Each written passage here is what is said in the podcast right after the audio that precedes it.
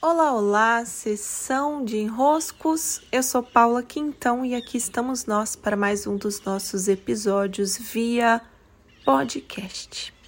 Hoje eu vou, eu vou responder a uma pergunta que eu recebi da Leila lá pelo meu WhatsApp. É, ela me pergunta aqui como é possível, como eu consigo criar mesmo em tempos de introspecção. Eu provavelmente já respondi essa questão em outros podcasts, porque eu sou bastante introspectiva, eu sou bastante é, silenciosa e há tempos que, que, apesar de ser meu modo operandi, há tempos que isso fica mesmo mais difícil. Porém, ao longo desses anos, frente ao meu negócio, em que eu precisei mesmo né, é, me colocar externamente, externalizar algo que, que está em mim, mesmo em tempos de introspecção, e venhamos e convenhamos, antes mesmo do meu negócio, né, no tempo em que eu estava trabalhando, coordenando equipes, dando aula. É, quando eu morei em Manaus, eu coordenava equipes de produção de educação. Quando eu trabalhei em Minas, Juiz de Fora, eu coordenava curso de graduação e dava aula. Antes disso, eu dava aula em cursinho. Antes disso, eu dava aula online. Então, eu sempre estive com alguma atividade laboral acontecendo. E a introspecção, ela não se interrompe quando a gente entra em modo laboral. Né? Ela, a, a introspecção fica convidando a continuar ali naquele silêncio, naquele momento em que a gente está pensando, refletindo. Eu gosto muito de estar em reflexão e estar em silêncio, porém, eu venho percebendo ao longo dos últimos anos que há um limite para a introspecção ser positiva, Passando desse limite, e aí cada um tem que encontrar o seu, ela começa a ser prejudicial. Por quê? Estando em introspecção, o que acontece? Nós estamos a sós com os nossos pensamentos. Os pensamentos criam. Então eles ficam ali, né, divagando, eles ficam olhando, eles ficam analisando. Passando de uma determinada dose, nós começamos a ir para além do factual. Vejam se vocês me compreendem. Nós com começamos a criar ilusão em cima de ilusão, ao invés de estarmos mesmo em análise do que está se passando, do que está acontecendo. O silêncio introspectivo, ele é diferente, ele ainda tem uma característica de, de silêncio mesmo, mas a nossa mente funciona o tempo inteiro com pensamentos.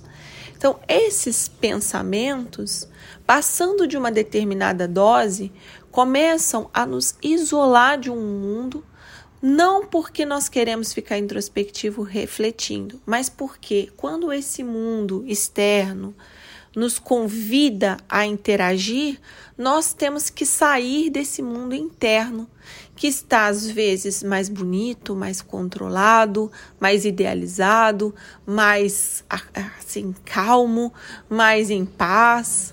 É. Ficamos em paz quando estamos a sós, mas quando vamos para o mundo lá fora, para o mundo da interação, saímos dessa paz. Então, essa paz, na verdade, é uma paz ilusória. Porque qual que é o nosso estágio de, de desenvolvimento? o, o fluxo do desenvolvimento é estarmos do lado de fora, mantendo o lado de dentro centrado. Se eu não posso estar do lado de fora para manter o lado de dentro centrado, eu estou criando uma ilusão, eu estou criando um castelo de areia. E é isso que os pensamentos fazem quando nós ficamos muito em autocentramento. Ficamos ali, criando um mundo à parte. Esse mundo à parte nos distancia cada vez mais das interações, cada vez mais das trocas, e ao invés de trazer um estado de harmonia, não, cria um estado de separação.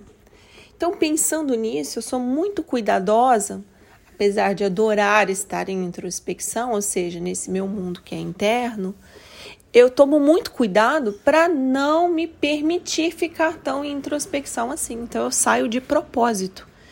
Eu muitas vezes, né, o meu escritório fica em casa, mas muitas e muitas vezes eu vou trabalhar fora em café, eu vou trabalhar em lugares onde tem outras pessoas, eu me coloco a trocar, por exemplo, quando eu venho aqui para o podcast, mesmo eu estando aqui a sós, eu já saí da introspecção, porque eu estou criando junto contigo, eu estou te olhando, eu estou te ouvindo, eu estou percebendo como eu devo explicar para você, ou seja, eu saio do meu mundo interno e já vou sendo sacada para o mundo externo. Por mais difícil que isso seja em alguns momentos, ficar só na introspecção não é uma tarefa que nos auxilia no desenvolvimento. É preciso sair dela. E sair com as criações do nosso trabalho é muito bom.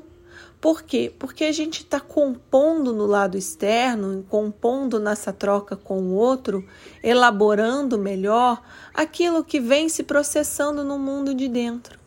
Então eu posso ir é, é, como dando linha, né? Eu gosto de, de ver isso quando eu estou nos meus cadernos ali escrevendo, escrevendo, dando corda, dando corda para mim mesma, soltando, organizando, entregando, trocando, saindo desse mundo que é só meu e entrando em contato com um mundo onde há o outro.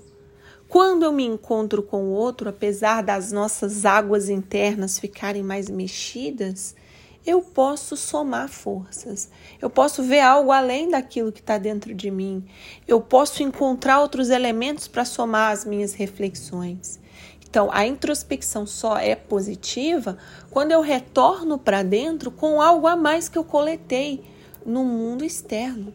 Senão, é, como uma expressão que o Osho usa, nós ficamos em si mesmados. É, eu fico só dentro de mim, eu fico só em si, em si, em si, em si mesmados. Eu já, né, meu mundo não, não troca mais.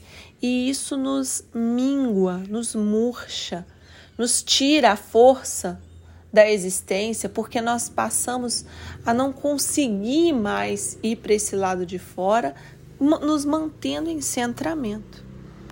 É. Então eu com essa resposta eu eu acabo trazendo esse elemento de enrosco, que é o, o estado introspectivo, para que a gente possa encontrar nossas doses, encontrar nossas doses.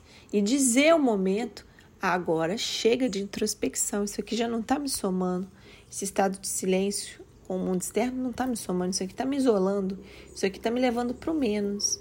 E aí fazemos o movimento de sair da nossa toca né? sair da caverna. É preciso e nos faz muito bem, por mais desafiador que em alguns momentos seja. Certo, meus caros e minhas caras? Recebo um grande abraço, beijos e até.